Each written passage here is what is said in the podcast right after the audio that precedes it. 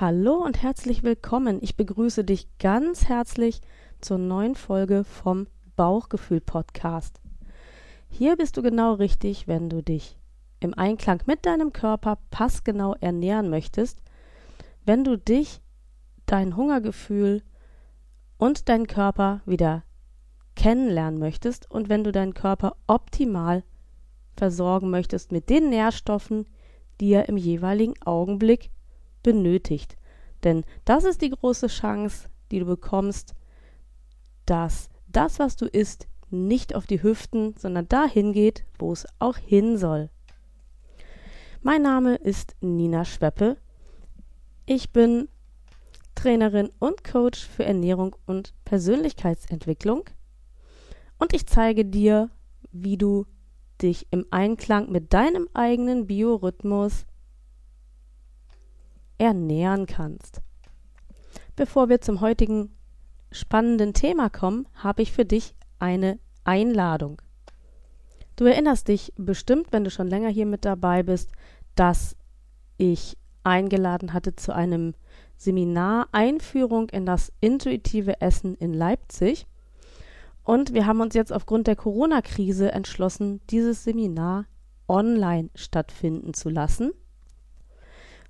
Und ich möchte dich ganz herzlich einladen, wenn du ganz geballt und richtig einen Boost haben willst für deine Fertigkeiten im intuitiven Essen, dann ist diese Veranstaltung für dich genau das Richtige. Du kannst von zu Hause, von deinem Rechner aus die Veranstaltung verfolgen. Wenn du bei einem Blog nicht dabei sein kannst, dann wird es und zwar wird das so laufen, dass es an dem Wochenende vom 4. bis zum 6.9. von Freitagabend bis Sonntagmittag verteilt über den Tag immer wieder kleinere Online-Seminare geben wird, zu denen du dich einloggen kannst. Und wenn du einmal vielleicht nicht dabei bist, dann kannst du zumindest von dem Vortrag auch hinterher eine Aufzeichnung bekommen. Du bekommst dieses tolle Einsteigerseminar zum Preis von 120 Euro. Und am besten, damit du gar nicht erst ins Überlegen kommst, buchst du jetzt gleich, meldest dich an bei mir unter kontakt.beb-schweppe.de und meldest dich formlos an zum Seminar Einführung in das intuitive Essen und dann hast du dein Ticket für den 4. bis 6.9. Ich freue mich auf dich.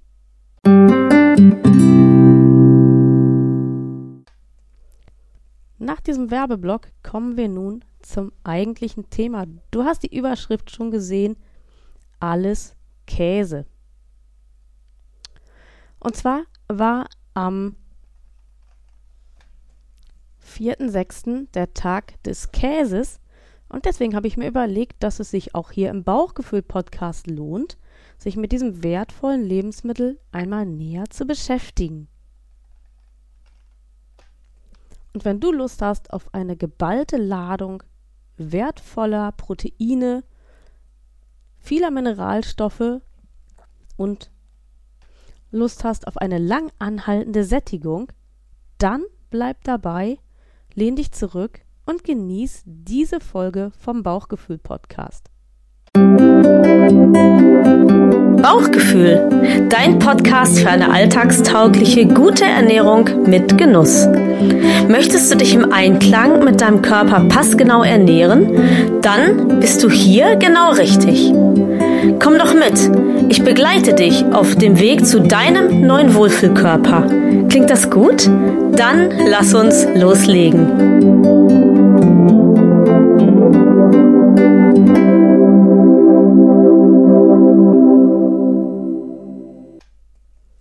Vermutlich sind wir uns alle darüber einig, dass der Käse zu unseren Grundnahrungsmitteln zu zählen ist. Der weltweit größte Produzent ist nicht, zumindest hätte ich das so erwartet, die Schweiz oder Frankreich, sondern die USA. Ein Fakt, den ich sehr überraschend finde. Weltweit sind um die 5000 Käsesorten bekannt und im Jahre 2014 wurden gemäß der Aufzeichnungen der FAO 14 Millionen Tonnen Käse weltweit produziert. Wie nun genau die Kunst der Käseherstellung ihren Anfang genommen hat, das kann man heutzutage nicht mehr so genau sagen. Es wäre aber sicherlich sehr spannend, steinzeitliche Zeitzeugen dazu befragen zu können. Es wird vermutet, dass die Ursprünge des Käses darin bestanden, dass man nach der Schlachtung von Tieren, also Ziegen und Schafen und Kühen, in deren Mägen gallertartige Klumpen gefunden hat, wenn diese zuvor, also kurz bevor sie verstarben, noch Milch getrunken hatten. Vermutlich wurden diese Klumpen probiert und man stellte fest, dass sie essbar waren. Was der Mensch da zu sich nahm, war fermentierter Quark, der eben aus der getrunkenen Milch und dem im Magen befindlichen Lab zusammengefügt wurde. Als der Steinzeitmensch anfing sesshaft zu werden, fing er auch an, Tiere zu domestizieren und Weidehaltung zu betreiben. Man geht heutzutage davon aus, dass zunächst Ziegen gehalten wurden, dann Schafe und zuletzt auch Kühe. Etwa 8000 Jahre vor Christus hatte der Mensch dann erstmals größere Mengen Milch zur Verfügung, die unbedingt lagerfähig gemacht werden musste, denn die Menschen konnten sie frisch gar nicht aufbrauchen. Man muss ja bedenken, dass es damals keine Kühlmöglichkeiten gab und Milch ist auch noch heute ein schnell verderbliches Lebensmittel. Der Anfang der Käseherstellung war vermutlich so, dass zunächst in Tongefäßen oder auch in Tierblasen die Milch aufbewahrt und der Sonne ausgesetzt wurde, bis sie geronnen war. Wenn man Glück hatte und sich keine schädlichen Bakterien, Pilze und ähnliches ansiedelten, dann erhielt man ein genießbares und lange haltbares Lebensmittel. Der Mensch suchte, probierte aus und sollte nach und nach pflanzliche und tierische Verdickungsmittel entdecken, die den Käse noch vollkommener machten. Die Herstellung des Labkäses entstand vermutlich, als der Steinzeitmensch anfing, die Milch in einem Kälbermagen abzufüllen und zu lagern. Vermutlich hat er dabei die positiven Eigenschaften des Lab entdeckt. Auch die konservierende und geschmacksverbessernden Eigenschaften des Edelschimmels dürften unsere Vorfahren im Zuge dieser Entwicklung ebenfalls entdeckt haben. Die ersten Hinweise einer umfangreicheren Käseherstellung fand man in Polen und man geht davon aus, dass die dort entdeckten Gerätschaften ungefähr 5000 Jahre vor Christi Geburt genutzt wurden. In Griechenland galt der Käse schon sehr früh als Delikatesse. Außerdem schrieb man ihm aphrodisierende Wirkungen zu. Er war damals so wertvoll, dass er sogar den Göttern geopfert wurde. Griechische Sklaven brachten die Kunst der Käseherstellung ins Römische Reich und damit nach ganz Europa. Seit dem frühen Mittelalter weiß man durch Aufzeichnungen in Klöstern sehr genau, wie sich die unterschiedlichen Käsesorten entwickelt haben und wie sie hergestellt wurden. Da lohnt es sich also, in den entsprechenden Regionen einmal einen Ausflug in die ansässigen Klöster zu unternehmen und dort zu forschen. Seit Anfang des 19. Jahrhunderts erleichterten wissenschaftliche Erkenntnisse, wie zum Beispiel das Pasteurisieren der Milch und auch technische Errungenschaften, die Käseherstellung. Diese Entwicklungen gipfeln heute darin, dass man heutzutage genetisch oder mikrobiell hergestelltes Lab äh, verwenden kann, sodass man nicht mehr auf die Inhalte der Kuhmägen angewiesen ist. Für die Herstellung von Käse werden, je nach Sorte, für ein Kilogramm beachtliche 4 bis 16 Liter Milch benötigt. Anhand des Herstellungsverfahrens lassen sich diverse Sorten unterscheiden, nämlich Sauermilchkäse wie Harzer, Hütten und Frischkäse. Lab- oder Süßmilchkäse wie zum Beispiel Hart, Schnitt und Weichkäse. Molkeneiweißkäse wie zum Beispiel Ricotta. Braunkäse, der ähm, in Norwegen durch das Einkochen von Molke gewonnen wird. Das ist also eine nordische Spezialität. Ein Sauermilchkäse entsteht dadurch, dass Milchsäurebakterien dafür sorgen, dass das Milcheiweiß ausfällt. Dadurch trennen sich Eiweiß und Molke und es entsteht ein Frischkäse. Durch weitere Reifeprozesse kann dann ein reiferer Sauermilchkäse entstehen. Dieser kann durch Rotschmiere, ähm, das sind Bakterien, oder auch durch Edelschimmel, das sind Pilze, weiter verfeinert werden. Beim Süßmilchkäse ist es anders. Hier wird die Milch durch Zugabe von Lab dickgelegt. Im Gegensatz zum Sauermilchkäse, wo Bakterien wirken, sind hier Enzyme am Werk, die dafür sorgen, dass das Eiweiß ausfällt. Die meisten Schnitt- und Hartkäse sind in der Gruppe der Süßmilchkäse zuzuordnen. Um das Ganze noch etwas komplizierter zu machen, muss ich darauf hinweisen, dass man auf diese Weise auch Frischkäse herstellen kann. Der Molkeneiweißkäse wird aus Süßmilch, Sauermilch oder aus Sahnemolke hergestellt. In den Käsetheken finden wir überwiegend Käsesorten, die aus Kuhmilch hergestellt werden. Mittlerweile erfreuen sich auch hierzulande Schafs- und Ziegenkäsesorten immer größerer Beliebtheit. Dies kommt vor allem auch Menschen zugute, die unter einer Laktoseunverträglichkeit leiden, denn Schafs- und Ziegenmilch enthalten erheblich weniger Milchzucker. Aus Schweinemilch zum Beispiel kann übrigens kein Käse hergestellt werden, weil dieser der Stoff Casein fehlt.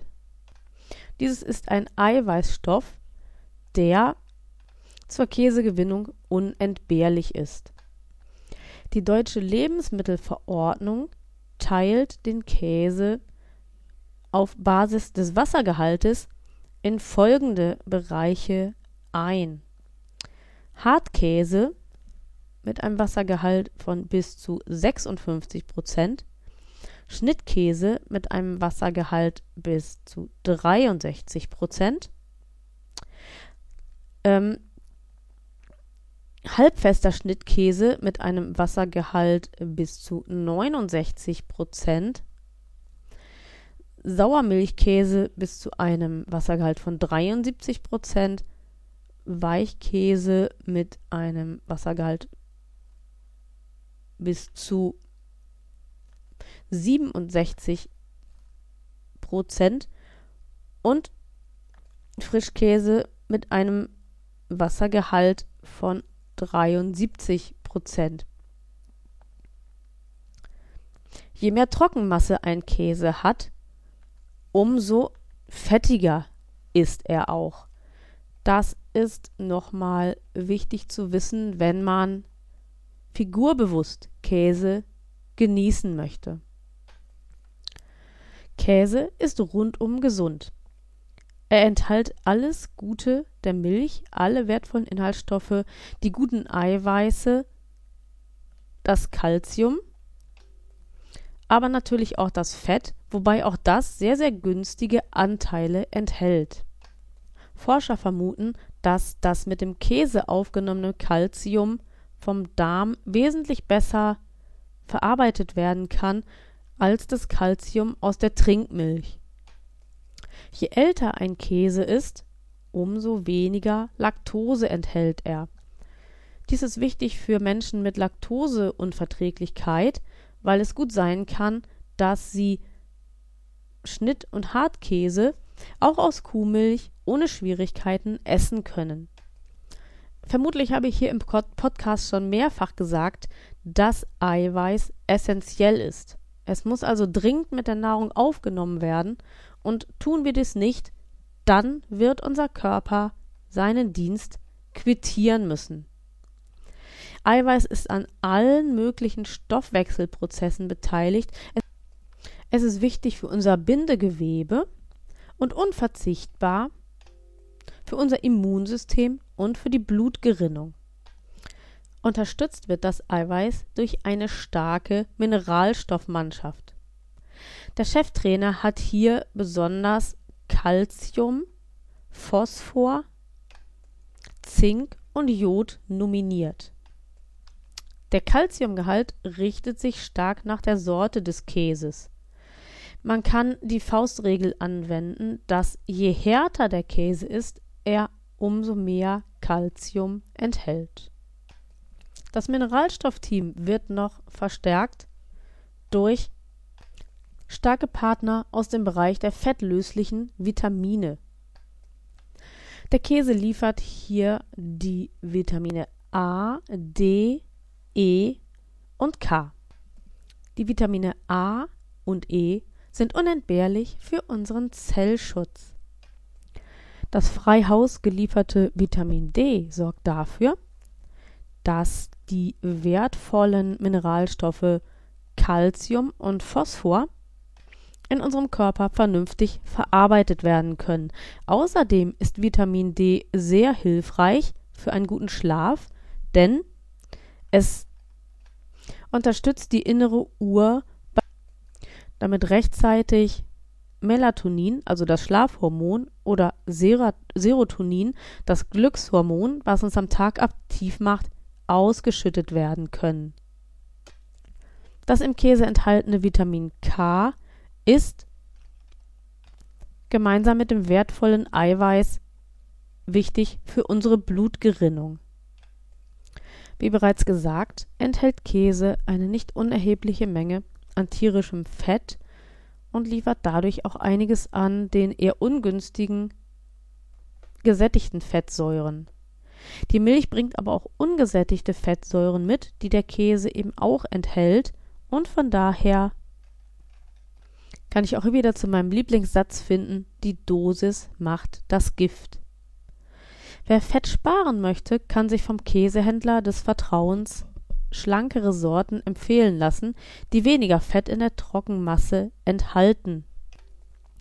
Allerdings ist hier zu bedenken, dass Fett auch ein Geschmacksträger ist, weshalb diese schlanken Sorten geschmacklich nicht immer unbedingt spitze sind. Wer den absoluten Eiweißboost ohne Fett möchte, der sollte zum Harzer oder Handkäse greifen. Diese Produkte enthalten praktisch nur Eiweiß in hoher biologischer Wertigkeit. Das bedeutet, dass es zu fast 98 Prozent vom Körper verarbeitet werden kann. Und diese Käsesorten bringen praktisch kein Fett mit. Geschmacklich können sie allerdings etwas gewöhnungsbedürftig sein. Ich wünsche insgesamt guten Appetit und rate dir die Vielfalt, die dieses tolle Lebensmittel bietet, die der Käse bietet, unbedingt auszunutzen. Wenn dir diese Podcast-Folge gefallen hat, dann würde ich mich freuen, wenn du mir bei iTunes oder bei Spotify eine Bewertung dalässt und wenn du auch deinen Kommentar vielleicht dazu schreibst. Oder wenn du mich persönlich erreichen willst, kannst du mir auch eine E-Mail schicken oder eine WhatsApp. Wenn du den Eindruck hast, dass du zur alltagstauglichen guten Ernährung mit Genuss noch Hilfe benötigst, oder wenn du denkst, dass du in die Technik des intuitiven Essens lieber im Einzelcoaching einsteigen willst, dann bewirb dich noch heute bei mir um ein 30-minütiges kostenloses Kennenlerncoaching. Dies kannst du tun per E-Mail unter kontakt@beb-schweppe.de oder du kannst dich auch melden per WhatsApp-Nachricht unter 0176 3251 5717. Ich danke dir, dass du mir heute deine Zeit geschenkt hast und ich freue mich, wenn du auch beim nächsten Mal wieder im Bauchgefühl-Podcast dabei bist. Das war Bauchgefühl von Blinzeln. Wenn du uns kontaktieren möchtest, dann kannst du dies gerne tun per E-Mail unter podcast.blinzeln.org. Du kannst auch gerne unser Kontaktformular nutzen. Das findest du auf der Homepage www.blinzeln.org. Und wir schreiben Blinzeln mit einem D in der Mitte. Möchtest du uns vielleicht einen Beitrag für den Podcast auf den Anrufbeantworter sprechen? Auch das ist kein Problem. Aus Deutschland wähle bitte die 05165 439461. Nutzer aus dem Ausland lassen einfach die erste 0 weg und wählen vor der 5 die 0049. Wir bedanken uns für dein Interesse und hoffen sehr, dass du auch bei der nächsten Folge wieder mit dabei sein wirst.